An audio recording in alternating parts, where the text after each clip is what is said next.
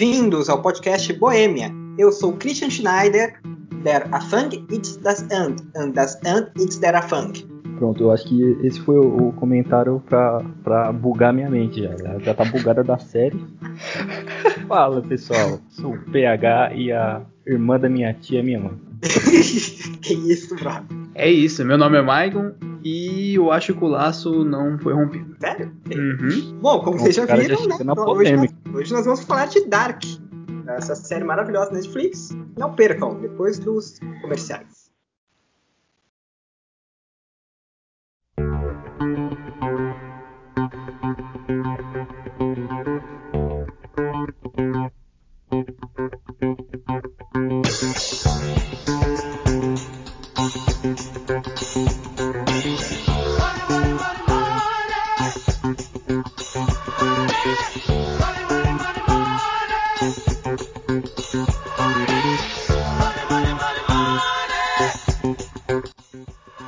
Gosta de animes, séries, filmes, videogames, cultura pop em geral, não deixe de conferir o canal Crossover. Canal Crossover, criação do nosso querido Maicon aqui do podcast Boêmia, onde ele vai falar de tudo isso e muito mais. Não deixe de passar lá após ouvir esse podcast.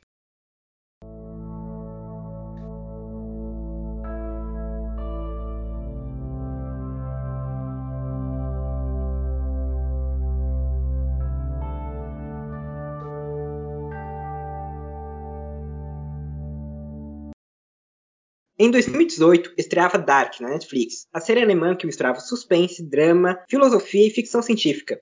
Conquistou aos poucos a atenção do público até chegar à sua última e derradeira temporada em junho de 2020. Apesar de muito elogiada, seu final desagradou uma parcela dos fãs e gerou muita discussão.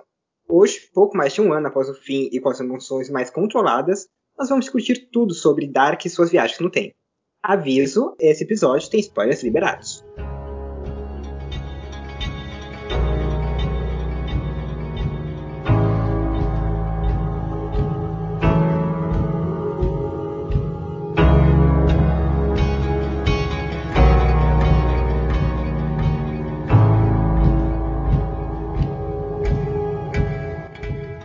Coisa que eu gostaria que todos aqui comentassem, pode começar, eu acho, com o Michael, é como vocês conheceram Dark, quando vocês conheceram, o que, que vocês acharam da série, vocês maratonaram a primeira temporada, vocês conheceram, já tinha mais de uma temporada.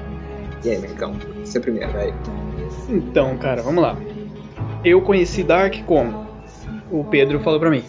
Ó, assiste lá, Dark. Ótima, ótimas indicações, eu sempre indicando as séries. Foi literalmente isso. Só que a minha primeira impressão foi um pouco estranha, porque eu não gostei no primeiro Como episódio. Todas, todas as suas primeiras impressões, né? O Michael nunca gosta de nada. É, sim, eu acho que eles deviam investir mais no primeiro episódio e todas essas. Mas enfim, essa, por sinal, realmente eu, eu falei, assisti o primeiro episódio assim, e era lento, era chato e não fazia sentido. E eu falei, mano, depois eu assisto. Mas aí o Pedrão ficou me enchendo o saco depois, falou, mano, assiste lá, o bagulho é da hora. Assistiu pelo segundo episódio, ó, segundo, segundo pra frente eu fui. Claro, com É, certeza. Eu precisava de alguém pra fritar a mente comigo, né? E ninguém sabia que eu tava assistindo a série, porque eu, eu nunca comentava. Pedro, e você como você conheceu Dark? Você conheceu na primeira temporada também, né? Ainda não tinha seguido. Eu, é, eu conheci na primeira temporada, foi uma, uma indicação também de um, de um outro colega nosso. E a primeiro ver eu também falei, não, legal. Essa série também não, não- não esperei, não consegui entender mesmo qual era a proposta da série. Eu falei, ah, vou assistir mais um episódio pra, pra saber. Aí teve lá, começou a, a iniciar o desenrolar da série, a caverna e tal. Aí eu já, já me interessei já. Uma série que te prende logo do, do- no começo, assim, depois do piloto. Quando vocês começaram, vocês já sabiam que era sobre viagem no tempo, essa série, alguma coisa tipo ou não? Não, eu não tinha ideia de que era sobre viagem no tempo. Quando eu descobri aí que eu assisti mesmo, aí que eu comecei a maratonar. Então, Você meu não. caso foi o Pedro. Ele falou, mano, assiste, velho, é de viagem no tempo. Eu falei, Ah. mano, não é possível. É, então, eu eu perguntei até da viagem no tempo porque eu tive uma impressão muito diferente. Eu. Normalmente eu não gosto. Não, não é que eu não gosto de série, eu não tenho muita paciência com séries, porque, né, muito, muitos episódios, temporadas, tudo mais, eu prefiro eh, assistir filme. né? Mas eu tinha visto uma minissérie francesa, vou deixar aqui a indicação, inclusive, da Netflix, chamada The Forest, que é uma série de investigação. Tem uma criança, umas adolescentes aparecem e você acompanha o trabalho da polícia investigando. São seis episódios. E eu gostei muito dessa série. Quando acabou naquele. Eu fui dar aquele likezinho, né? Pra Netflix, o algoritmo me entender melhor. e aí tem aquelas opções semelhantes, né? E a primeira que tava lá era Dark. Aí eu coloquei ali pra ver e eu vi ah, a sinopse, ah, um garoto numa cidadezinha alemã desaparece, a outra série era francesa, essa é alemã, é, desaparecimento, eu acho que isso também é uma série policial. E eu fui assistir o primeiro episódio na vibe de ser uma série policial. Então, o primeiro episódio, inclusive, quando eles vão pra floresta, eu tava é, tentando descobrir quem que ia desaparecer. Eu não fazia ideia que ia ser a criança, eu tinha certeza que era uma série policial. E aí, quando, logo no primeiro episódio, que o Mikkel desaparece, e acho que não lembro se já no primeiro ou se é no começo do segundo mostra que ele voltou um tempo, aí eu entrei na ficção científica e fui maratonando, mas eu, eu gosto do primeiro episódio. Apesar do Mike não gostar, eu acho que ele constrói bem o que vai ser a série. É, não e sei não, hein? constrói de uma forma muito boa que não fica aquele clichê de viagem no tempo, né? É, não parece com nada. Viagem no tempo tem sempre aquele clichê de, ah, não sei o que, de máquina do tempo, ah, né? Mas tem uma máquina do tempo essa série. e ainda tem, ela sempre tá lá. Tem duas, na verdade. Tem uma máquina do tempo e uma máquina do multiverso, sei lá, a, a, a, Tem isso também, é verdade. que a gente, nesse começo a gente não fazia ideia, mas. É, mas o interessante é que a série, a série te envolve em toda uma novela que tem ali, né? Você quer assistir porque você quer saber o que. Isso que o Pedro falou de novela, eu vou deixar para comentar isso no final, mas eu tenho uma teoria de que Dark não é uma série de ficção científica. Dark é uma série de drama com elementos de ficção científica. E é por isso que o final desagrada tanta gente. Porque as pessoas foram vendo, ver, esperando uma grande resolução e a resolução é de um filme de drama. Isso é verdade. Olha, até que agora faz sentido. Eu acho que a série começa mesmo, assim, que te te impacta é quando o moleque volta com o olho meio. sei lá que diabo que acontece com o olho dele, mas na hora que eles acham o corpo do moleque lá, o olho cozinhado quando... lá, fi, aí o bagulho é louco. Aí você começa a falar, eita, vamos, vamos dar uma olhadinha aí, né? Vamos, vamos ver. Do Ruivinho, né? É o. o do Mads, do Isso. irmão do Uri, que apareceu na, em 86. Mas inclusive isso daí, quando eu tinha falado né, que eu achava que era uma série de mistério, pra mim tava dentro da, da série de mistério, que era o de investigação policial, que é, ó, tem aqui umas crianças desaparecendo, tem aqui o moleque que apareceu com queimadura no olho, que pode acontecer. E ela mistura, né? De fato, é, você tem ali os personagens que são policiais realmente, que investigam muito menos do que os outros, mas tudo bem. Então, o, os policiais são pura emoção nessa série aí, né? Tipo, eles o cara se bate, eles brigam entre não, eles, eles matam criança, apunhala criança, aí é foda. A, a Charlotte estava indo muito bem até o mundo ir pro caralho. Não, é, e o. Você quer dizer, o mundo é o Uric, né?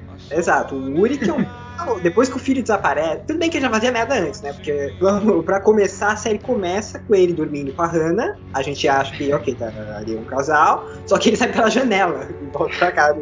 Aí ele chega em casa, dá um beijo na esposa, cumprimenta os três filhinhos. Opa, tudo certo, tudo tranquilo, realmente. Mas o Uric, depois que o filho desaparece. E tem poucos policiais, né? Assim, por destaque. Tem o Uric, que volta um tempo depois. Uhum. A Charlotte, que é chefe da polícia. E tem aquele Kaorio lá que machucou, que tem o curativo em cima do olho, que eu não lembro o nome. Que, que é um bug na Matrix, não, aquele cara lá, né? Ele é. aparece pouco na série, eu acho, mano. E aí no final. O, o Helg? Ah, não, não, esse não. não. O policial, o policial que tem um tapa-olho. É, que ele é meio gado pela. Ah, ele é o assistente pessoal da Charlotte, praticamente. Isso, exatamente. É um dos caras que, ó, se você lembrar ah, do sim, sim, é o, é o que, que, na outra dimensão lá ele, ele tem, tem o olho. Não, ele tem o braço quebrado na outra dimensão. É na... Não, na, na terceira, que é, entre aspas, a final, ele tá suave. O olho tranquilão é. e tal. Vocês sabem por que, que aconteceu isso? Do olho dele? É. Não. Tem uma explicação. O ator, logo que eles iam começar a gravar o primeiro episódio, o ator machucou o olho e teve que pôr aquele negócio. E aí os roteiristas fizeram, transformaram uma piada da série. Ah, incrível. Eu, eu achava que era uma característica só dele, né? Não. Ah, eu, também aprendendo. Eu pensei, mas aí como eles já tinham feito aquilo, quando ele vai pra outra dimensão, o outro já tá bom, né? Então eles tiram. Foi perfeito. Mas é só uma piadinha. E aí tá lá no final, porque a gente vai falar disso depois, né? É... Mas ah, tem muitos. Logo na primeira. Nos primeiros três episódios ali de Dark, tem, já tem muitos mistérios. O primeiro deles é o que aconteceu com o Mikkel, Mikkel? Eu, sou uma vergonha. O nome é Christian Schneider e eu não sei falar uma porra de alemão. Enfim, hipocrisia. pois é. Mas o Mikkel vai pro passado, a gente sabe disso, mas ninguém mais sabe. Mas não é o único mistério que, nesse começo de temporada, né? Porque a gente tem o Mads que aparece vindo do passado no presente, entenda passado como 86, presente como 2019. É, O- porque na série ali tem uns dois, duas construções de passado, né? É, é, assim, a série, a gente, é bom a gente dividir em ciclos, né? Porque a gente tem 1953, 1986, né? Que é sempre 33 em 33 anos, as viagens do tempo, 2019, e aí tem mais algumas cenas que é naquele futuro pós-apocalipse. Sim, que é, se não me engano é 2052, né? Isso, mais 33 anos no futuro. São sempre, a viagem do tempo em Dark são sempre ciclos de 33. Que inclusive vai ajuda a explicar como que a Cláudia resolve tudo no final. Cláudia é fodaça, né? A Convenhamos. Cláudia é a Berez da série. É, é tipo, é a Carol da parada, entendeu? A, a, a Cláudia é a melhor personagem em- nos três tempos. Pois é, realmente. Cláudia é assim. E ela, no começo, não parecia nada, né? Tipo, só meio foda-se, mas, enfim, foi bem desenvolvida. É que ela no começo, como ela não, entre aspas, ela não tá presente em 2019, né? A gente não vê muito ela no começo. Em 2019 ela que é a velha, velha maluca que vai falar com o Bartô, que é neto ne- dela. Parece uma mendiga. Isso, parece um mendigo. Aí quando volta pra 1976, ela é dona da usina. E em 53 ela é uma criança ainda, né? Adolescente, vai, criança não. Isso. Mas- ela é a que, que deixa a cachorra. A cachorra vai, viaja no tempo, né? E isso ela leva a cachorrinha. Pra provar pra ela, mais jovem, que a cachorra, que ela é ela. A Gretchen. E, e, nossa, eu não lembrava o nome do Parabéns. Essa série é muito boa. Naquela época eu tava muito fissurado nela. O interessante dela é que cada personagem tem um, um suspense. Tem meio que. Tem um arco. Cada personagem tem um arco e um suspense dele próprio, entendeu? Até os personagens que não estão ligados com a viagem no tempo, né? Porque você vê o marido. A Cláudia tem a, a filha dela, a Regina, né? O marido da Regina é dono da usina. É o. é o esqueci o nome dele. O pai do Bartosz lá, o Alexander. Isso, o Alexander. Só que mesmo o Alexander, que ele nunca viaja no tempo, é, ele não altera, de certa forma, a viagem no tempo de forma nenhuma, além dele mandar na usina.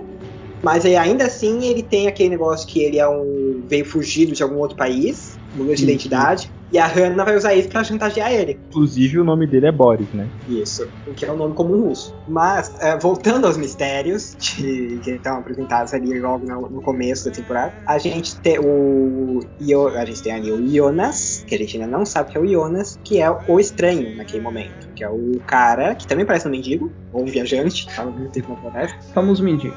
É, que ele, ele vem, né? Se hospeda no hotel da Regina.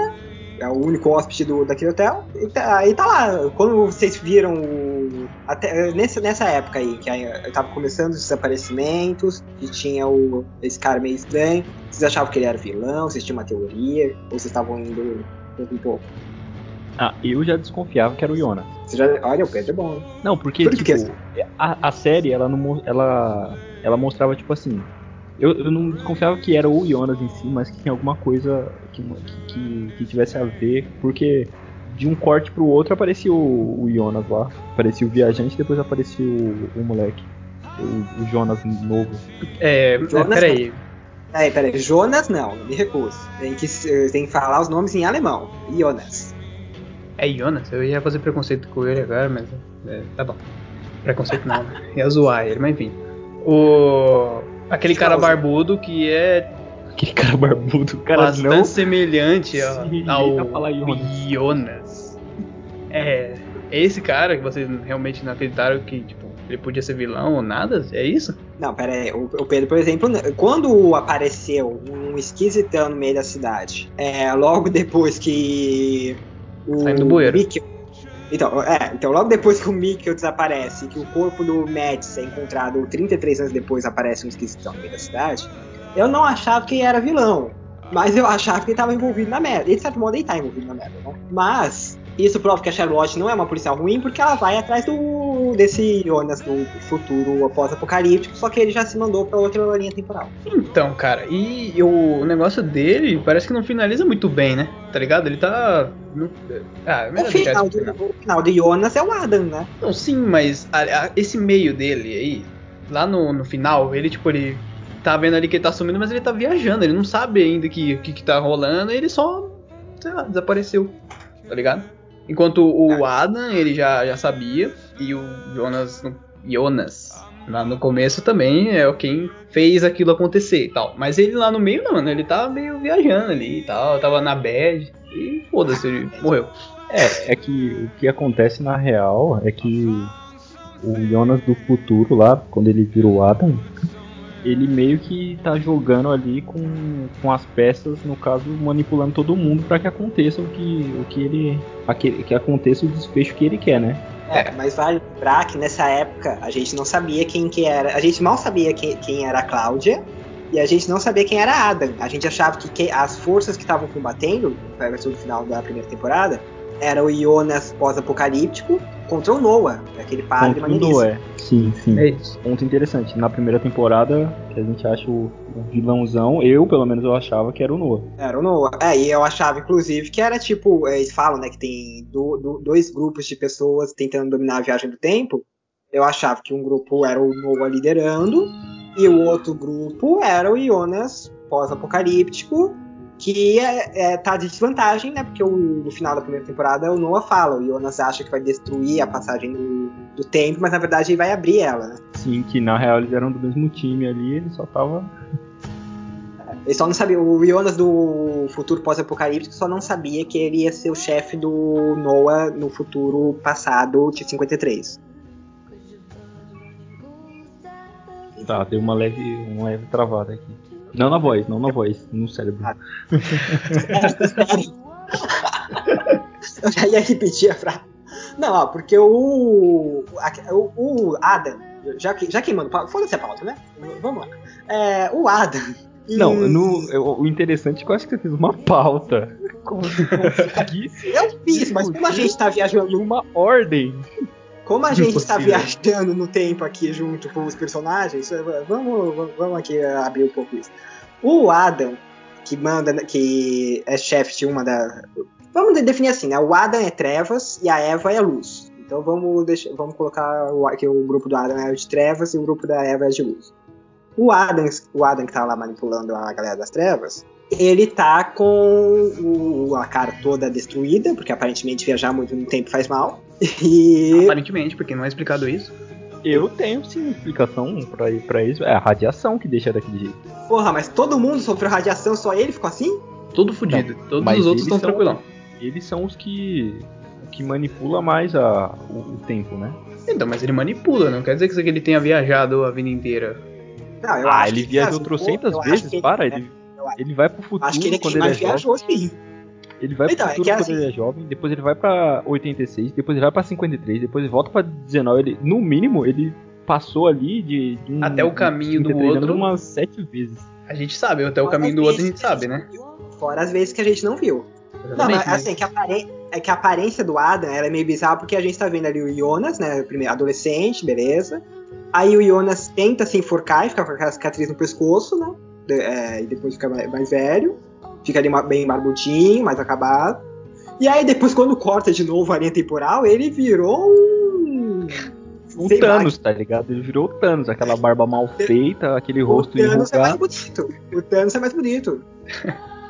Literalmente. o Adam tá manipulando o grupo das trevas, só que por algum motivo, pode ser por saudosismo, sei lá, mas a impressão que eu tive ali também é que aquela caverna, aquela mansão, que é a base do Adam, que fica lá também o Magnus e a Francesca do futuro, se eu não me engano, eles estão em 53. E o- aí o Adam fica lá vendo aquele quadro bonito lá de as pessoas se matando. É, então, isso é uma, uma coisa interessante que tem na série também, é isso que tem toda aquela pegada filosófica, todas aquelas referências. Nossa, tem tanta referência, eles fazem referência no Freud, fazem referência no Einstein, São fa- aberturas, fazem inclusive. referência no Shakespeare.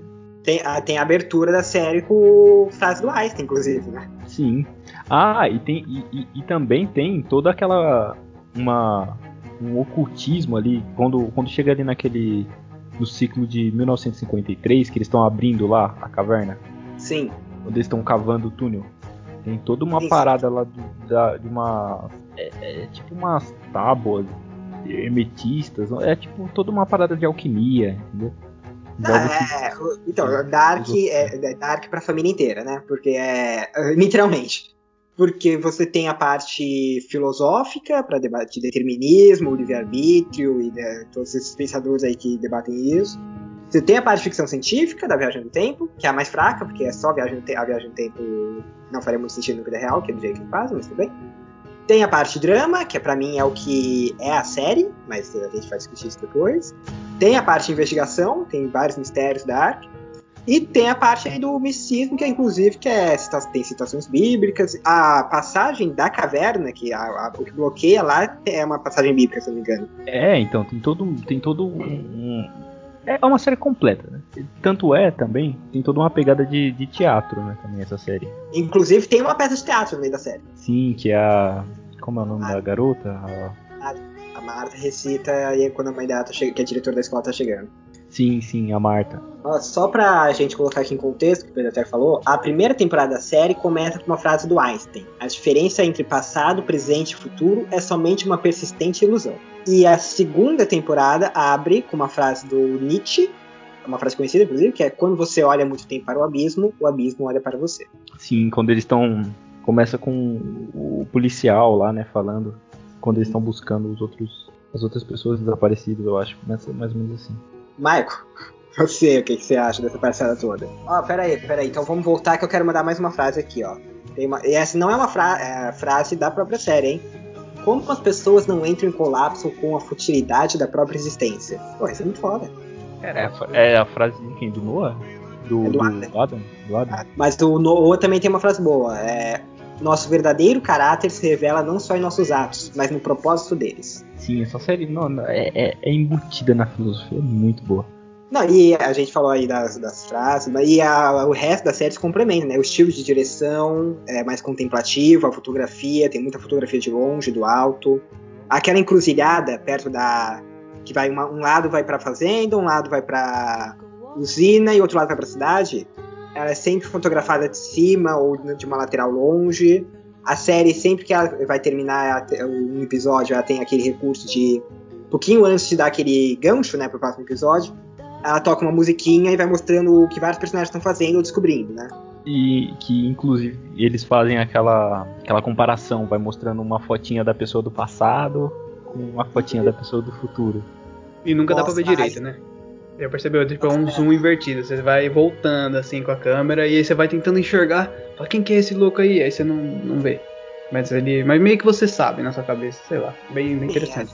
É, o interessante é que a série vai te dando. Vai te dando pistas, assim, né? Meio uhum.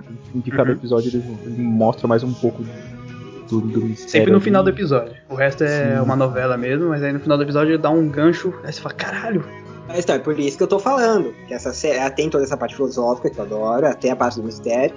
Mas ela é, na essência, uma série de drama. Porque o que importa ali pro, pra história. Porque se parar pra pensar, no final das contas, todo mundo ali desapareceu e todas aquelas histórias não serviram para nada.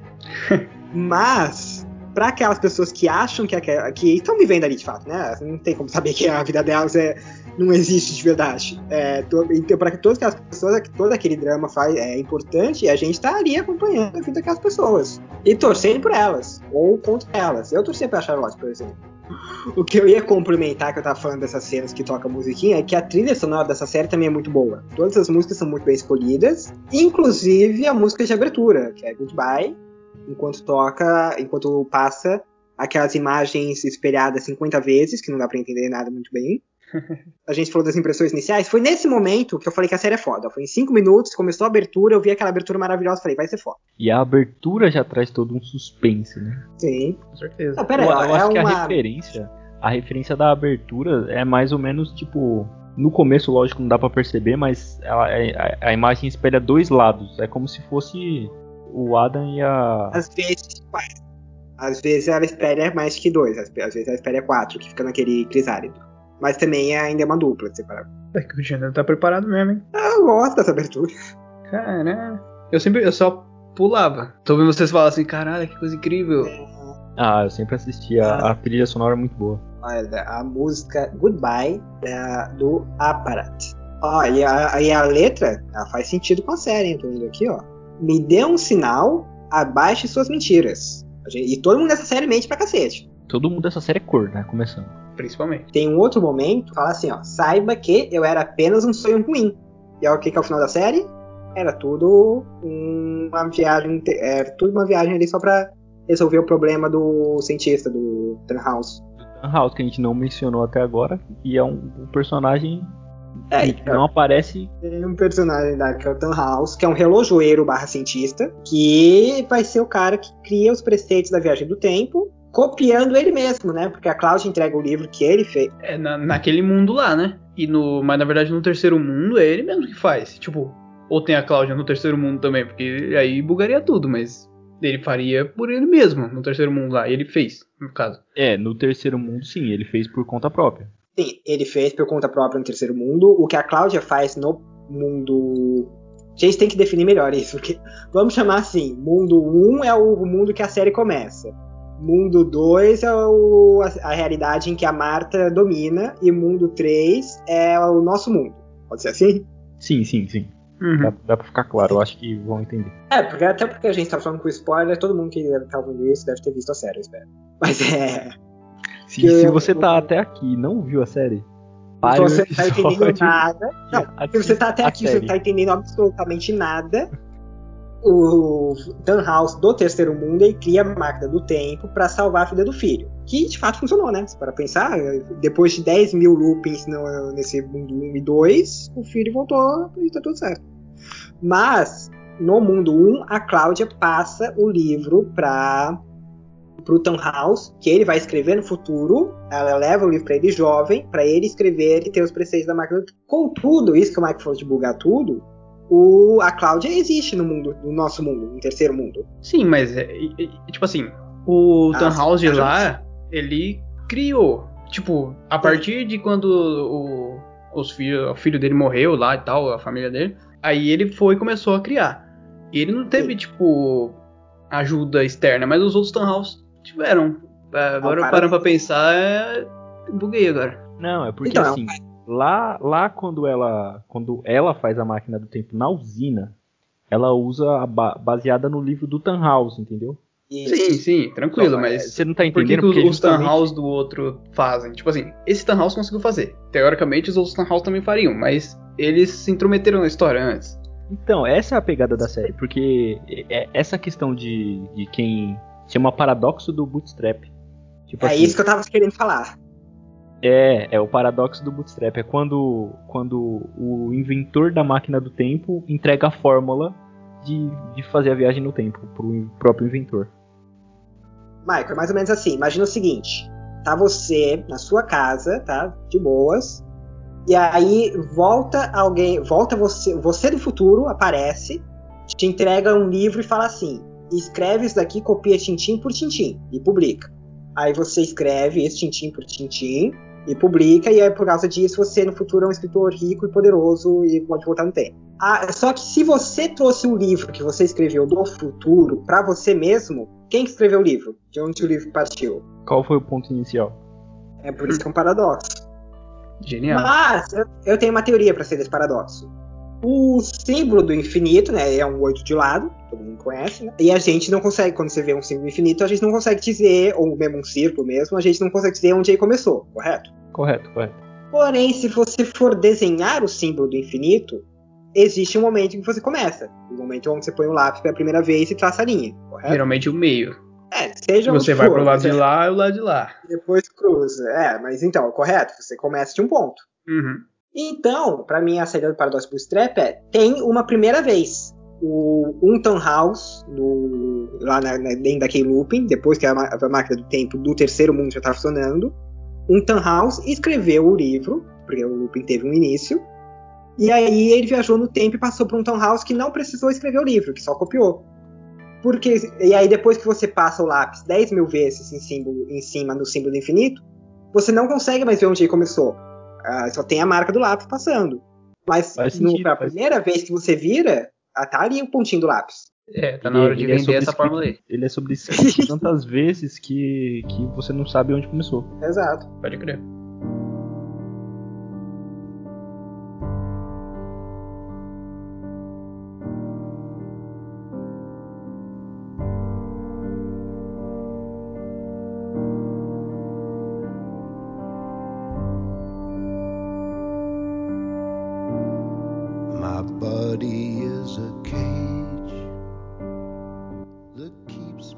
Tannhaus, ele é esse é o joeiro que cria os preceitos da máquina do tempo. Ele também tem uma outra importância, que ele é o pai adotivo da Charlotte, que é a chefe da polícia, que já falei. Na primeira temporada era minha personagem favorita, inclusive.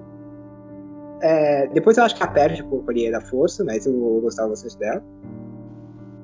E o Tannhaus, é, a, ou melhor, a Charlotte, que é filha do Steve Tannhaus, ela é filha da filha dela. Ela tem uma filha com, chamada Elizabeth, que vai sobreviver ao, pós, ao mundo apocalíptico. Aí a, ela sobrevivendo ao mundo apocalíptico vai se casar com o Noah, já estamos aqui, padre, que a gente, é, a gente achava que era o grande vilão, mas na verdade era só mais um manipulado. E aí no futuro ela é sequestrada. Então, é, aí no futuro a Elizabeth tem o, e o Noah tem a, Cha, a Charlotte.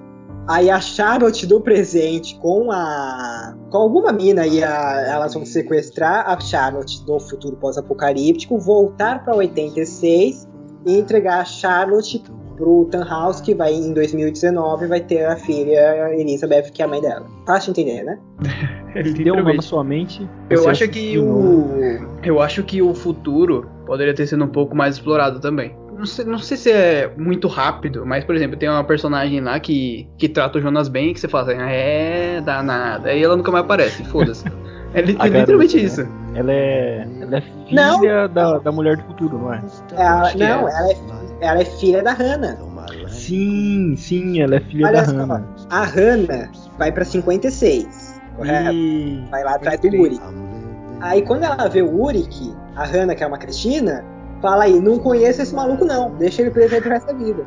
É, Aí ela vai se envolver com aquele policial que é, que é pai da Cláudia, esqueci o nome dele. Com aquele policial ela vai ter uma filha. Com essa filha ela vai atrás do Jonas, que é o Jonas do futuro pós-apocalíptico, que tá em 53, junto que salvou o Barto, o Magnus e a Francesca. Aí nesse tempo o Io- o Adam vai matar a Hannah, que é a mãe dele sequestrar a garotinha, que eu esqueci o nome, levar essa garota pro futuro. No futuro, ela vai se casar com o Bartô. E eu não lembro quem que é o filho da- dela. Tava indo tão bem, né? Ele é meio. tava quase, porque é uma, uma escada que não acaba Tava mais. indo- eu tava indo tão bem, fal- falhei no último degrau. Pera aí.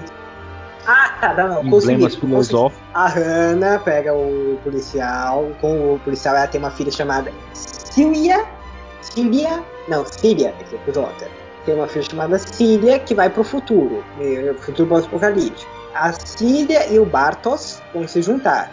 O Bartos e a Sília vão ter dois filhos, o Noah e a irmã do Noah, que é aquela Agnes, que é quem mata o Noah, inclusive. A Agnes vai junto, vai até a, Agnes vai ajudar a matar a Cláudia. Que a, Clá- a Cláudia, no começo, acha que a Agnes é a amiga dela. E o Noah é aquele cara que vai dar início, na primeira temporada, a todo a todos aqueles adolescentes viajantes do tempo. E vai lembrar que o Noah, ele enquanto o Jonas do futuro pós-apocalíptico tá recrutando o Jonas mais jovem pra, pra causa, digamos assim, o Noah recruta o Bartos pra ajudar ele, que é a namorada da Marta, né? Que na real é o pai dele. Exatamente, o Noah tá indo atrás do cara que ele sabe que vai ser o pai dele, ou talvez não saiba, mas o Adam sabe, porque aí ele vai, ter, vai manter esse ciclo. Vale lembrar que tem duas lógicas na série, tirando a Cláudia que vai resolver tudo. O Adam que acha que vai conseguir destruir o ciclo, e a Eva, que é a Marta do futuro pós-apocalíptico do mundo 2, que acha que tem que manter o ciclo para aquele mundo continuar existindo. De certo modo, ele tem razão, mas Sim, o Bartos, eu achava que ele era o Noah antes ainda, quando ele tava recrutando ele lá. faria sentido também. Cara, eu não me lembro de nada relevante que o Bartosz tenha feito na história. Só tô pensando Isso nisso agora. não? Tô pensando nisso agora. Noah, acabei de falar. Não, e, e aí? Não, mas Ele Qual que é a pega a máquina do tempo, ele pega a máquina do tempo uma hora. É verdade. Ele, ele que leva eles pro futuro, esqueceu? O, é, porque o Magnus, a Francesca e a Marta, do mundo 1, começam a investigar porque o Jonas também desaparece, o Jonas adolescente, né? Porque tá. Só que o Jonas adolescente tá viajando no tempo. E aí eles vão atrás, eles começam a procurar as coisas, descobrem que o Bartos tá fazendo merda lá na caverna. Eles amarram ele, ele na caverna e começa a, lá, o Magnus ameaça lá, vai passar aqui ou eu vou te arrebentar na parede? Aí o Bartos leva ele pra viajar no tempo. Inclusive a avó dele é a Cláudia, não é? Sim, a avó do Bartos é a Cláudia. Então, a, a, a mais importante da, da, da parada inteira. Da avó dele, caralho, não. ele, é, ele é da família certa, é isso. É, por exemplo, porque a Cláudia só resolve a parada toda pra salvar a Regina. Exatamente, não Bartosz. Vocês sacaram por que, que ela salva a Regina, né? Como que, a- por- o que, que a Regina tinha, por que, que aquele mundo matava a Regina. Não, eu não tô lembrando, não. Por causa Ah, do câncer? Então, por- ah, ela tem, mas por que, que ela tem câncer? Vocês lembram por quê? Não, É aí. tudo da Hannah, lembra? Olha só, a Hannah, criança, em 86, gostava do. do criança, pré-adolescente, né? Gostava do Yurik, lembra? Uhum. E o Yurik dá uns pega na Catarina, que é, a, que é com quem vai se casar. E ela, inclusive, via. Exato. E aí ela conta pro policial que o Yurik estuprou a Catarina, que é mentira. Certo. Só que a Catarina acha que foi a Regina pré-adolescente, porque é neta do policial. E aí eles amarram a Regina, ela e o Yurik, lembra que eles, eles falam que eles amarram a Regina na floresta? Ah, sim, essa parte eu lembro, eu lembro. Então, quando eles amarraram a Regina da floresta, é bem no momento em que a caverna se abre, e aí a radiação ali da, da viagem do tempo pela primeira vez, que se espalha, fez com que a Regina tivesse câncer. Ah, faz sentido. Esse ponto eu não, eu não Então, lembrava. tá, Eu pensava que eles só estavam Hannah- mostrando o bullying mesmo, uma cena assim qualquer, mostrando o bullying. Eu pensei a mesma coisa. como a Hannah e a Catarina só são. Só, só- a Hannah só tem ciúmes da Catarina porque, por causa do Yurik. E o Yurik só existe por causa da viagem do tempo. Sem o Yurik, elas não são inimigas. é, elas são amigas, inclusive, mostrou no final da série. A Hannah nunca prejudica a Catarina, a Catarina nunca prejudica a Regina, a Regina nunca fica com câncer radioativo. E ela tem uma vida longa e feliz. Tá vendo? A Cláudia resolveu o problema dela também. Ah, e ela não- só não consegue resolver o problema do pai, né? Que ela mesma matou o pai, ela não sabia. Ah, mas aí foda-se, né? Ninguém quem se pode com o pai da Cláudia. Policial cuzão do caralho, ego. Então, mas a Hannah se importou com ela, né? Ah, mas a Hannah mostra uma referência mesmo, né? A gente tá vendo que tudo acontece por causa da Hannah. Então. E no final é ela que ainda fala do bagulho, né? Que tá grávida de novo agora do carinha lá. Não, pera. Não, a gente vai. Eu, eu sei que o Mike tá com essa teoria, mas a gente vamos deixar isso. vamos deixar. Isso a gente deixa pro final, pelo menos. Não vamos acabar tanto assim com a pauta. Senão não tem como encerrar esse programa. Esse programa, na real, você pode abrir ele a qualquer momento, porque ele é um ciclo, ele não, ele não termina. A gente já comentou aqui, já deu pra. Eu acho que já deu pra perceber, né? Que dá aqui uma putaria só. Primeira questão importante aqui: questão de viagem do tempo. Se a mina que vocês estão pegando, vocês descobrissem que a sua tia que viajou porque você viajou no tempo, vocês continuavam pegando, vocês terminavam com ela. Ah, já podemos falar isso pelo próprio Jonas, né? O Jonas, deu- o Jonas fez, né? O Jonas, O Jonas não tava nem aí, ele tava continuando ali, mandando ver. ele fica meio assim, mas uh, tamo aí. Então, mas aí. E aí? É pessoal então o bagulho. Você responde primeiro, Cristiano. Você que colocou em pau. Se a minha tia fosse Marta. Não, E- não, e calma, você tem que considerar que ele já tinha um relacionamento com ela antes Sim, de saber que ela era tia, né? Ele não falou, tipo, ah, essa aí é sua tia, e aí? Pedro, você namora, correto? Para pessoas que não estão ouvindo no atual momento dessa gravação, esperamos que por muito mais tempo o Pedro namora. De fato, de fato, sim. Se você passasse por algumas viagens no tempo e descobrisse que a mina que você tá namorando aí é o quê? Um ano e pouco? É. Então, se você descobrisse que ela é a tua tia, porque as viagens do tempo, você viajou no tempo, e o, irm- o irmão da sua namorada é, na verdade, o seu pai, você continuava pegando sua namorada ou você terminava tudo? Esse bem se responder. É maravilhoso. Olha esse silêncio, velho. Sente a pressão. Eu não vendo irmão, tá tudo certo. O irmão dela, no caso, é meu pai. Eu não vendo, tá tudo certo. Eu não ia fazer distinção nenhuma. Visto que, visto que já tem todo um rolê antes que você não sabia, né? Ok. Mas se você continuasse, Michael? você ia assumir ou o quê? Porque você Não, ia é- atrapalhar, mas é só sua tia. Mas, sei lá.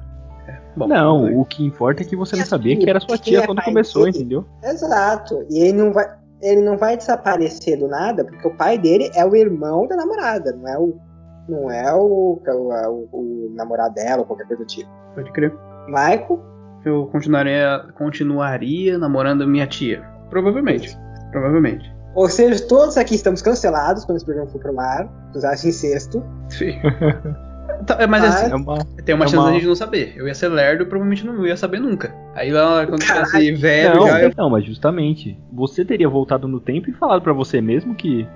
Que, que é da, da sua tia que na real é sua namorada. Ou então você teria voltado no tempo e visto que a- o, a- o irmão penteiro da sua tia da sua namorada, na verdade, é o seu pai. Porque o que o Jonas faz é isso, ele volta no tempo, vê que o, o Mikkel ficou lá no passado mesmo, porque, porque sim. E aí o Jonas do futuro chega e fala: Não, não, o Mikkel aqui, ele vai mudar de nome, vai se chamar Mika- é, Michael, né, na verdade. E ele, vai, e ele é nosso pai. E é bem naquela hora que tá os dois sentados no banquinho, né? O, o Jonas do meio futuro, assim digamos, não o Adam ainda, o Jonas do futuro. Jonas do pós-apocalipse. E o Jonas do, do, do passado, o Jonas jovem, e eles falando, ó, aí ó, nossos pais estão se conhecendo aí, ó, tá olhando? Exato. E pinta um climinha ali entre o Mikkel e a Hannah pré-adolescentes. Sim, sim. Ó, mas eu, eu vou falar, não, não vale a pena, hein? A Hannah é muito. Desde criança ela é cretina. Impressionante. Ah, cara, é, é, bicho, é foda, hein? Caramba, a Stella tá ali só pra, pra, pra atrapalhar. Mas eu. Outra coisa, hein? A, a Hannah é cretina, e mais, mas o Yuri também é outro filho da puta, porque até na realidade paralela ele tem amante. Ele só mudou a amante. E no terceiro mundo, ele, ele aparece ou não? Ele não existe. Porque o- pra ele existir, precisa ter a viagem no tempo. Por isso que a, a Hannah e a Catarina são amigas. Genial. E, e legal a gente mencionar também é o ciclo de 1953, né? Que tem todo um, um, um, um senhor do Monopoly ali que, que quer fazer a máquina do tempo, né? Que é o Townhouse velho. A- aquele é o Tannhaus, velho? É. Nossa, Ah, é. isso eu não tinha, me, não tinha sacado até hoje. Ó, ó, Michael, só pra você sacar, ó. O Jonas e a Marta. Jonas? Jonas. Como Ah, usas? ah. é um ciclo O interminável. Jonas e a Marta vão ter um filho que é aquele desconhecido. Mas que seja, o Jonas e a Marta têm filho. Aí esse filho a Agnes vão ter o Trond Nielsen e a Iana Nielsen. O, I- o e a Iana tem o Yurik, que aí vai, ter a vai se casar com a Catarina e ter a Marta. Ou seja, a Marta precisa de volta no tempo com o Jonas e dá a origem à linhagem que vai chegar no Yurik. Então ele só existe, assim como a Marta e o Jonas, com a- na viagem do tempo. Ah, sim, por conta da viagem no tempo. Eles têm que ficar junto e ter o filho.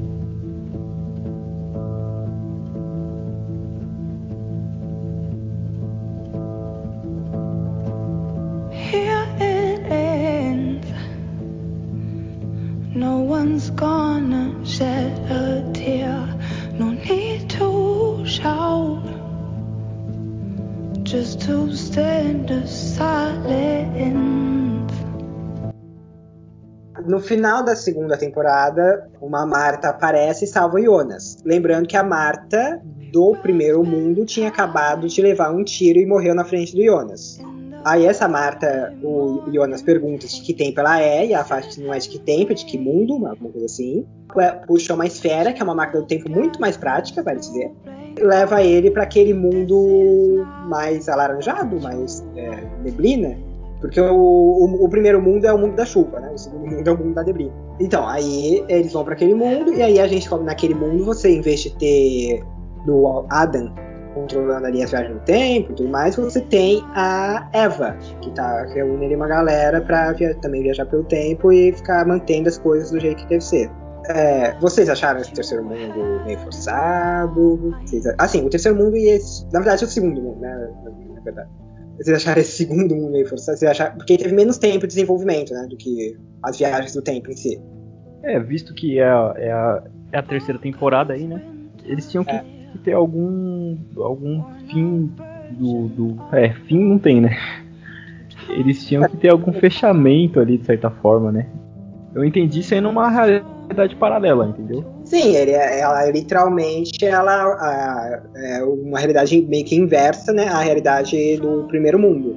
Então, em vez de quem viajar no tempo é, é o Jonas e evoluir até se tornar o Adam, quem viaja no tempo é a Marta e evoluir até virar a Eva. O Yuri, que tem um caso com a, a Charlotte em vez de com a Hannah. A Francesca, é aquela ruiva maravilhosa, ela que é muda ao invés da Elizabeth. É, e ele serve pro mundo, esse mundo aí serve pra isso. E ele cumpre bem esse papel. Nada mais que isso. Ah, mas olha, olha só, porque a gente antes achava que é- o negócio a gente achava que era um loop, né? Fica viajando no tempo infinitamente. Uhum. Porém, o símbolo da série é uma triqueta. Sim, é uma Isso. etiqueta. Se é uma triqueta, significa que tem que ter ali um, para... eh, tem que ter um paralelo.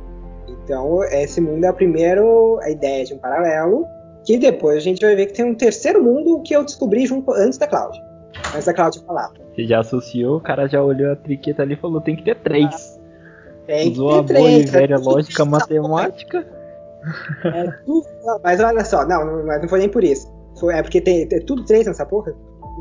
É 33 anos as viagens, é uma triqueta, é três passar, é, é tudo três, então tá bom. É três linhas temporais, porque apesar de ter um futuro pós-apocalíptico, as linhas que tem data é 53, 86, 2019.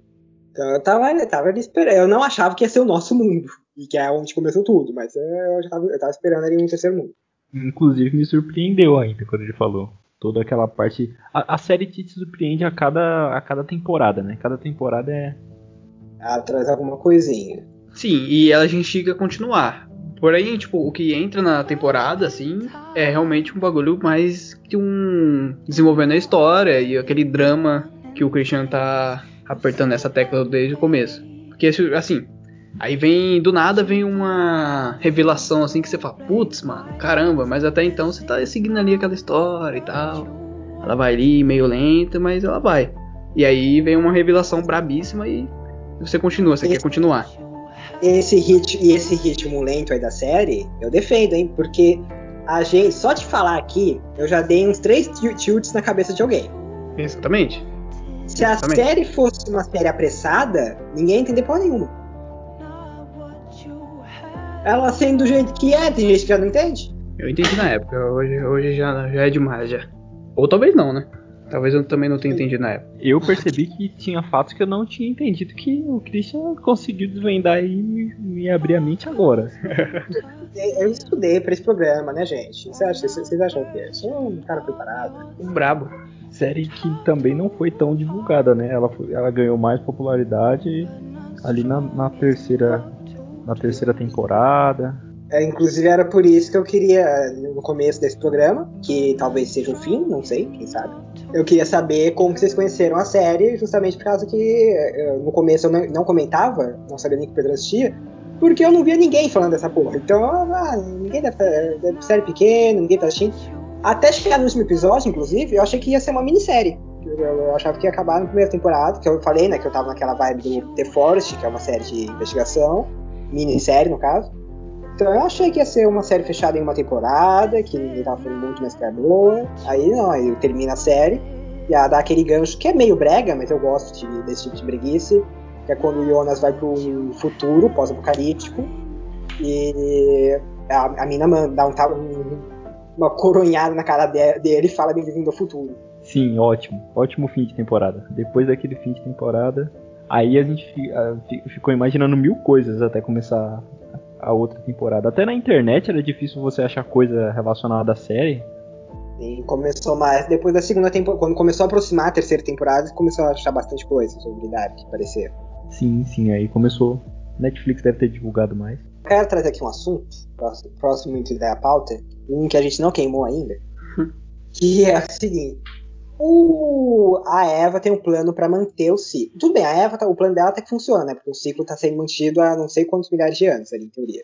Mas o Adam, ele tem um plano que é pra destruir o ciclo. Certo. Ele enfia a Marta naquela cadeira na usina nuclear, faz um buraco negro em cima dela e acha que isso vai destruir o ciclo, sem que na verdade isso cria aquele filho fora do tempo que a Marta tem, que é aquele cara esquisitíssimo que tá sempre andando as três versões dele ao mesmo tempo. Ah, tá, sei, sei. Sabe? Que é um velho, um rapaz meio estranho e uma criança. E uma sabe? criança que tem um bagulho na boca assim e. Tenebroso, tenebroso. É, Qual é o filho da Marta, cacete. O, Ele caras- literalmente anda as três versões e ele tá ali. E ele anda as três versões juntas, né? Que tem uma que é um menininho. Isso. Ele Que é ele quem mata o, o cara que o, o Tannhaus, que o Pedro chamou de Monopoly. é ele que incendeia a mansão do Adam naquela realidade que quem vai mandar ali naquele lugar é a Eva, que aí a mansão é destruída quando ele chega no futuro. É ele que usa as- chaves para abrir o, a usina nuclear na segunda realidade, para que ela exploda ao mesmo tempo que a usina nuclear da realidade 1. Ele vai fazendo esse papel de, de- da, que a Eva manda, né, de manter. É, mas o, o plano do Adam não é exagerado demais. Ele não é muito burro. Bem que o Jonas também era burro quando era jovem, mas ele, ele ele continua burro. Ele acha que é sábio, mas ele é burro. Ele não tem jeito. Ma- Mas a, a Marta em si é mais inteligente que ele ainda. Sim, com certeza. Tanto que o plano da Marta tá funcionando, né? Então, é que o, o, o Jonas e Adam, ele já errou tantas vezes que a gente, pelo menos eu, na minha cabeça, eu pensava que ele já sabia já o que ele tava fazendo. E não. Não, ele acha que ele sabe o que tá fazendo. Só que na verdade ele não sabe o que tá fazendo. Porque o. a- o último Adam, que é o Adam que vai fazer o buraco negro em cima da, da Marta, ele vai falhar, vai ficar em crise existencial e vai morrer. Então o próximo Adam que vier, ele acha que vai fazer o buraco negro, que é uma coisa que ele acha que nunca foi feito antes, mas é feito toda vez. E, e com isso ele vai destruir a máquina, vai destruir a viagem no tempo. Só que na verdade ele vai criar o mantedor da, da viagem no tempo pra, E- pra Eva. É, justamente o que ela quer, é por isso que bicho é, é ligeira. Que depois de altos e baixos ele, ele termina matando a Marta, né? A Marta nova. É, na no mundo 1, sim. Que aí depois a gente descobre no, no mundo 2, a gente descobre que naquele momento, quando se- que é quando tem a explosão, que tem também a separação dos mundos, né? Que em uma das versões a Marta volta no tempo, volta a viagem entre os mundos para aquele tempo e leva o Jonas pro mundo dela. Em outra versão, o Jonas se esconde no porão da casa e evita a morte, e aí vai virar o Adam no, no futuro. Pode crer. Nossa, aquela série, ela dá muito nó. Quando, aí, tipo, aquela parte que você acha que ele ia morrer, aí ele desce pro porão, mano, já era. Já buga a mente, a mente já dá um. É, é verdade, né?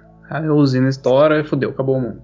Então, essa série ah, tem um, a parada ali do, do- Eu até comentei mais cedo, do determinismo, né? Que é o determinismo é uma corrente filosófica que prega que tudo que acontece já foi escrito ou visto por alguém, pode ser um deus, pode ser um espírito, aí vai da religião, da crença de cada um, versus o livre-arbítrio, que prega né, que a- nós tomamos as próprias decisões, que o futuro é aquilo que a gente faz no presente.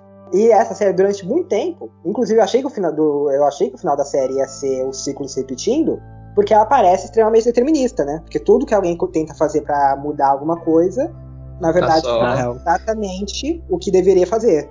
Pode crer. O- Quando o Jonas vai se enforcar, é exatamente isso, né? I see trees of green, red roses too. I see them bloom for me and you, and I think to myself. Depois de toda putaria, comelhança, vale lembrar que o Magnus e a Francesca são os único, o único canal fiel dessa série inteira. Mas é, nós chegamos ao desfecho. No penúltimo episódio da série. Algumas pessoas podem até achar apressado, mas eu, eu- a Cláudia chega ali pro Adam, depois que o Adam falhou em matar a Marta. De novo. Só que dessa vez a Cláudia tem a solução. Ela vai fazer uma coisa, finalmente, ela vai fazer uma coisa que ninguém nunca fez antes. Que é- essa é a Cláudia que matou a versão que ela deveria confiar, que é a versão da- da- dela mesma, da Eva. Ela mata ela mesma de outro, do segundo mundo. E começou a trabalhar nos dois mundos, ao invés de ficar ali sendo manipulada. Ela começou a manipular o jogo. Pra E- ela. é, é, é, é, tá certo ela, né? Porque tá todo mundo manipulando o jogo pra si e ela resolve a caneta toda. Não, E perfeitamente. ainda salvou a família do Tannhaus. Inclusive ela é a, a, a mentora ali, meio que a mentora do, do Jonas, né? Daquele Jonas viajante. Sim, sim. Fala lá o plano dela. Aí o Adam vai é, buscar o Jonas um pouquinho antes ali do momento em que é, a usina explode. O Jonas pega a Marta pouco antes do Magnus e da Francesca do futuro Levarem ela pra. Exato. E aí eles vão pra um, intermundo, pra um. Um, um, um, vórtice temporal ali. Isso, eles vão, eles vão ali pra um lugar que eles ficam vendo memórias do passado, eles veem que o, a, a figura que eles tinham visto no armário anos antes era eles mesmos no futuro. É meio que uma, uma ligação do cubo dimensional. Tipo quando mostra naquele filme Interestelar, sabe? Aquele finalzinho do Interstellar, que é a pior parte do filme. É, é tipo aquilo. Aí os dois eles vão indo. Inclusive, nesse momento, quando eles voltam e eles veem que eles veem eles mesmos, né? Só que crianças, e as- eles falam que eles tinham uma memória disso. Eu pensei, ih, caralho, fudeu, a Cláudia também falhou. Eles já fizeram isso antes, e eles vão ficar presos aí nesse fluxo. E, e o terceiro mundo é. Eles nunca conseguem alcançar porque estão presos nesse fluxo.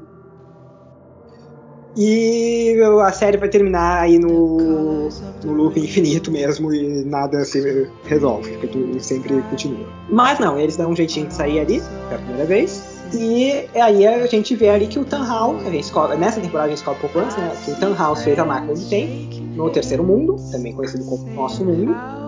Porque o filho, que ele tinha uma relação meio complicada, o filho, a esposa do filho e o neto dele morrem num acidente de carro.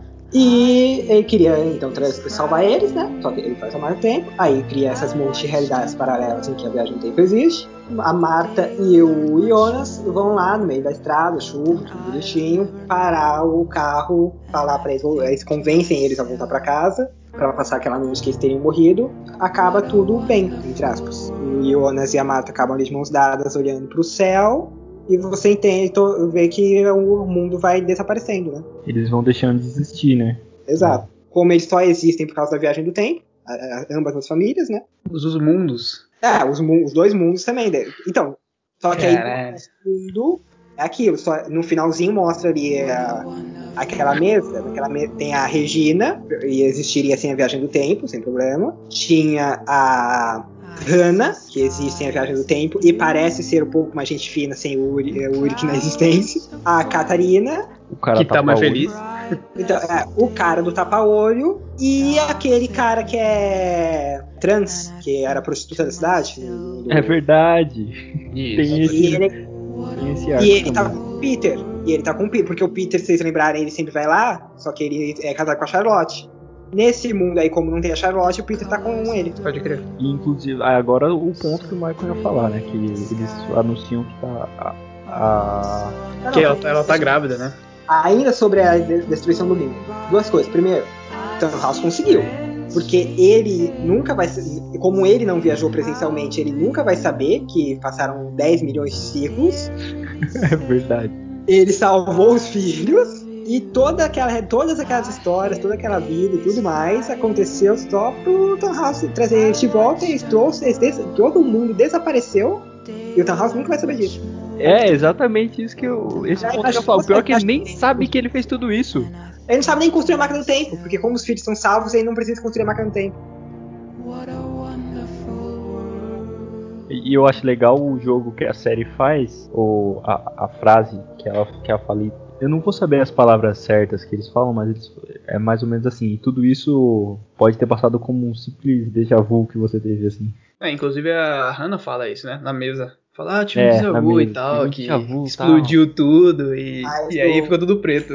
É isso. Mas, ô, Marco, você. Michael e Pedro também. Vocês. Vocês gostam desse final de. Antes de chegar ali no finalzinho, finalzinho, esse final em que os mundos desaparecem e o Townhouse aí consegue o objetivo de salvar os filhos. Vocês, vocês gostaram? Eu, assim, eu gostei. Eu não tem problema nenhum final feliz. Eu acho que eu- me surpreendeu, porque eu tava esperando aquele final de determinismo puro.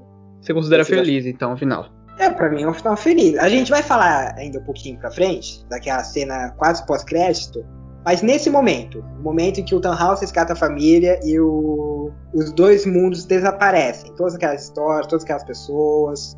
A Charlotte, que eu gostava muito. Tudo isso que a gente viu e acompanhou por, sei lá, três anos, acho, mais ou menos, né? Tudo Assim, acabou. Qual a sua opinião sobre esse final? Então, é, eu, um ano depois, eu ainda não tenho uma, Eu não sei dizer se eu gosto desse final, mas eu não gosto, entendeu? Tipo, tipo assim, eu não não gosto, entendeu? Sabe? Eu, Ele é um paradoxo, sua opinião é um paradoxo. É um Eu- paradoxo eu- eu sobre não essa série. entendendo. Sinceramente, eu não tô entendendo. Você Exatamente. gosta ou não gosta? Você Exatamente. tá- Eu não sei.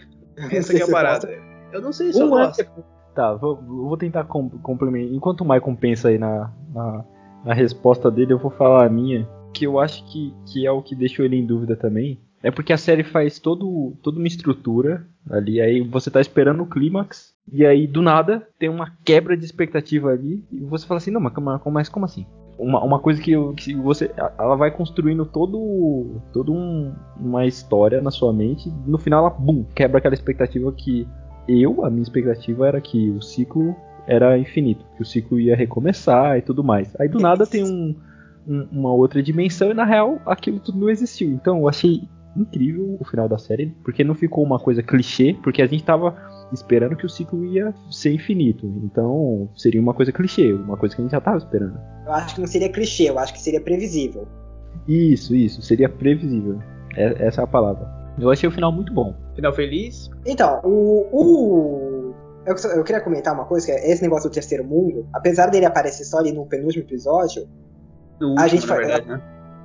É, não, é que assim, que no penúltimo a Marta, a Marta não, a Cláudia, ela já manda a letra que, ela- que tem como sair, né? Tem ali Sim, o terceiro sim. lugar. Mas eu queria, eu até peguei aqui uma frase, que eu falei que eu, a série, eu descobri porque a série tem tudo relacionado a três, né?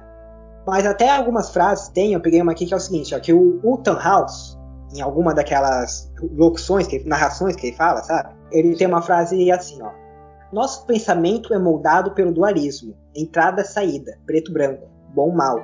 Tudo aparece como pares opostos. E até a terceira temporada parecia que era isso, né? Tinha um mundo do um mundo da Eva e tudo mais. Uhum. Só, só que ele complementa. Mas isso está errado.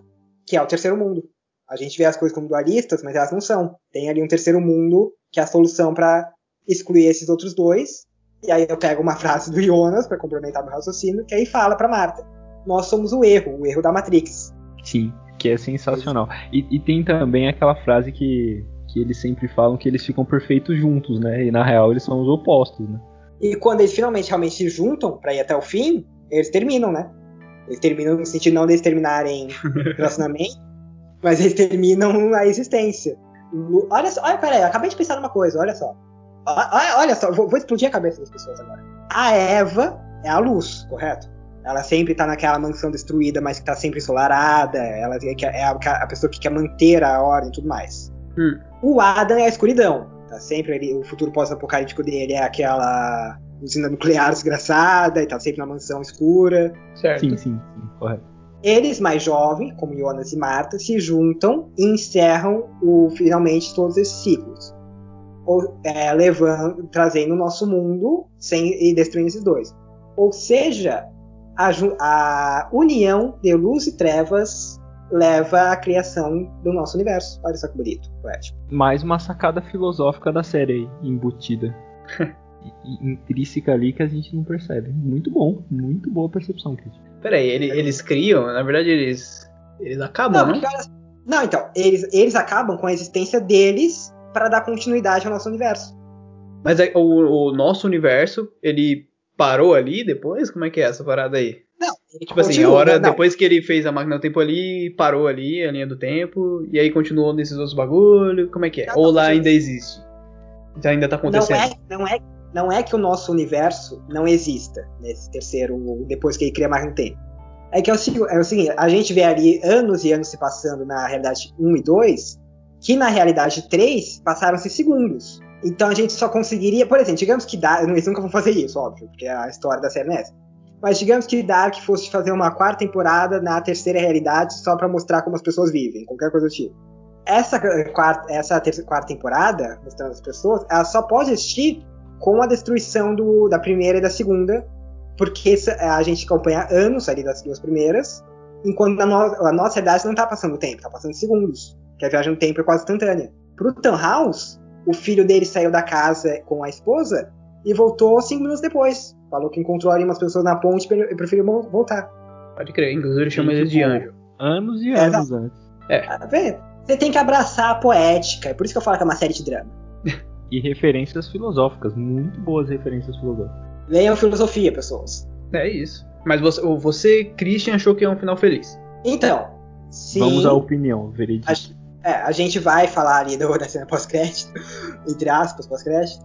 Mas, assim, eu gosto muito daquele final, de ver o os dois mundos desaparecendo enquanto toca Wonderful World. Além de bonito, eu acho, assim, eu acho que é um final feliz, porque, assim, eles finalmente romperam aquele ciclo. Eu, particularmente, como filosofia de vida, prefiro acreditar no livre-arbítrio do que no te- determinismo. Então eu prefiro que tenha sido esse final do que o final Mas aí é uma opinião pessoal, e por isso que eu considero feliz. Tá? O fin- bom eu considero de qualquer jeito. depende- Se fosse determinismo, eu também ia achar um final bom. Mas eu considero feliz por mostrar o livre-arbítrio. Mesmo que isso tenha destruído dois mundos, entre aspas. Ótimo, Hum. ótima colocação. E assim, e assim encerramos esse podcast. Não, não encerramos não. Calma, temos- cara, tem a cena. Tá, então você corta, porque eu Inclusive, buguei, minha mente não- fritou. Inclusive, Minha mente eu vou deixar isso na edição. Eu vou deixar isso na edição, pode deixar. Então vamos lá. A cena entre- que a gente está chamando de pós-crédito, né? É, que é a cena final mesmo da série. Tá aqueles personagens que eu já falei, né? A Hannah, a Catarina, Regina, Peter, o marido do Peter, ou namorado, não sei, que eu não lembro o nome, e o policial que antes era Kaori, mas agora tá bem. Então todo mundo ali na mesa, estão bebendo, jantando ali, alguma coisa assim. E a Hannah, a Hannah, essa desgraçada, junto com os roteiristas da série, porque não precisava da, da frase. Ela olha pra jaqueta amarela, a capa de chuva amarela, fala que teve um déjà vu e que ela tá grávida. Basicamente é isso. Literalmente. E a ordem, a ordem perfeita. E aí as pessoas começam a. É, porque tem aquele negócio que apaga, falta luz, né? Dá uma série de Uhum. E por que isso? Porque os roteiristas já deviam estar olhando assim, falando: olha, esse aqui é um final, a série toda- sempre teve um final com um gancho e tudo mais. Isso daqui é um final que conclui. Não vamos pôr um gancho aqui pro bando de filho da puta ficar enchendo o saco falando que eles estão no universo ainda eh, com viagem no tempo. Ele deixou aquele gatilho. Você pode, você pode chegar a pensar isso. Você teoriza. Não. Pode, você pode, mas pra mim não. Pra mim é só palhaçada dos roteiristas isso. Não, não tem nada de viagem no tempo. Vai existir um, um, um Jo- Jonas. Vai existir um Jonas aí nesse mundo, agora com pais Não, diferentes, uma linha do tempo diferente, com luz piscando, que pode ter significado que alguém chegou lá naquele, naquela porra daquele mundo com uma máquina do tempo e Ou- afins. Olha a merda. Tipo, Ou pode simplesmente ter faltado força na cidade do interior da Alemanha por alguns segundos. A Hannah teve um déjà vu porque é uma coisa normal, todo mundo aqui tem, tem déjà vu, eu já tive vários, todo mundo aqui já deve ter tido vários. uma usina E nuclear. ela tá Hum. grávida e tem um filho que ela nem sabe se vai te chamar Jonas mesmo, se for uma menina. Tem tudo aí, é assim, é pra você teorizar. E foda-se. Não, é pra, é pra tá teorizar, exatamente, é pra teorizar, mas eu sou contra porque pra mim é uma coisa que não. Eu adoro teoria, eu adorava Lost a primeira temporada e a segunda, mas é. Podia fechar, né? Eu concordo também. Então- Podia fechar e Ah, acabou. mas- Olha, valeu. Porque n- não é uma série, apesar de ter todo o mistério, a gente debateu aqui, mas você pode ver como série de ficção científica, como uma série de suspense, mas não é uma série de gancho. Apesar de ter sempre o ganchozinho ali no final da temporada, de é, Bem-vindo ao Futuro e de Em que mundo nós vamos, ela não é uma série que se baseia nisso. A gente não assiste pra ver, olha, como que vai ser o outro mundo, ou como que vai ser esse futuro pós-apocalíptico. Isso é um extra, a gente vê, vê para ver como vai ser aqueles personagens que a gente gosta ou odeia, ou ama, ou seja lá qual sentimento tem, essas diferentes linhas do tempo, lidando com a viagem do tempo, e como que eles vão solucionar os problemas que aparecem. Com todos esses personagens não existindo mais praticamente, só aquele núcleozinho, ninguém nem teria interesse de fazer uma. Não que a, a série vai ter quatro temporadas, ela foi pensada para três. Mas é, não precisa nem teorizar, porque ninguém quer saber do que vai ser o futuro ali daquelas pessoas. Mas. É, não, pera aí. Eu, eu, assim, é, ele tem os seus destaques ali pra mostrar que você teorizar, você também não tá errado. O que é ruim, na verdade. Eu não gosto. Eu preferia que finalizasse e acabou. Ó, o mundo é esse aí, não precisava nem mostrar aqueles caras lá. Só pra mostrar que não existe o Yuri e a, e a mina ainda tá, tá ali e tá perto da outra que, que ela odeia no- nos outros mundos. Mas enfim, aí é teorias. Mas o, o Michael, Hum. posso usar outra frase aqui? de- eu posso usar outra frase do Dark?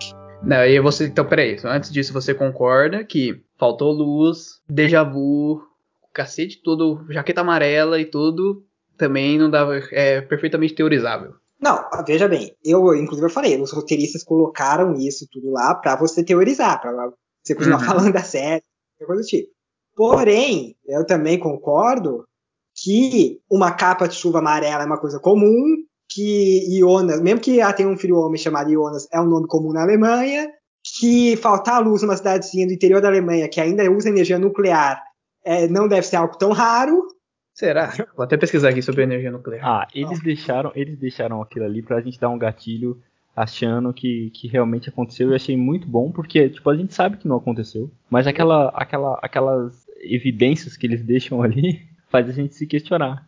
E, e, não, e não chega a ser uma coisa que a gente pensa, tipo, nossa, será que vai acontecer realmente de novo? A gente fala, ah, eu sei que não aconteceu, mas olha só. Mas então, Mário, eu tenho uma frase aí pra você do- sobre esse negócio de teorizar e criar e se decepcionar. Hum. A decepção é o resultado de falsas expectativas. Também é do Dark essa frase. Enfim, finalizamos mais um episódio. Não, mentira. Dá pra escrever um livro só com as frases do Dark. frases motiv... Dark, frases motivacionais. Mas, assim, tá aí. São os, os gatilhos que eles fizeram de propósito, com certeza, e você pode teorizar tranquilamente sem parecer otário. Tá, assim que você vai terminar só dele. Assim que a gente vai. Não, a gente não vai terminar assim, a gente vai terminar assim. Der Afang, it's das and, and das and, it's der Afang. Esse foi mais um podcast Boêmia, pessoal. Até mais.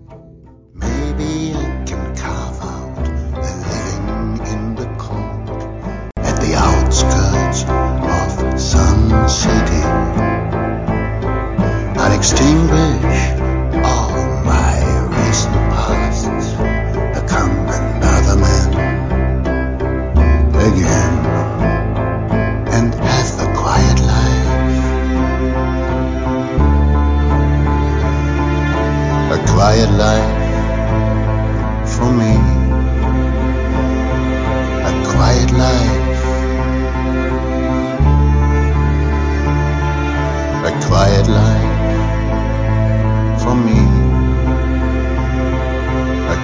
life for someone. And a quiet life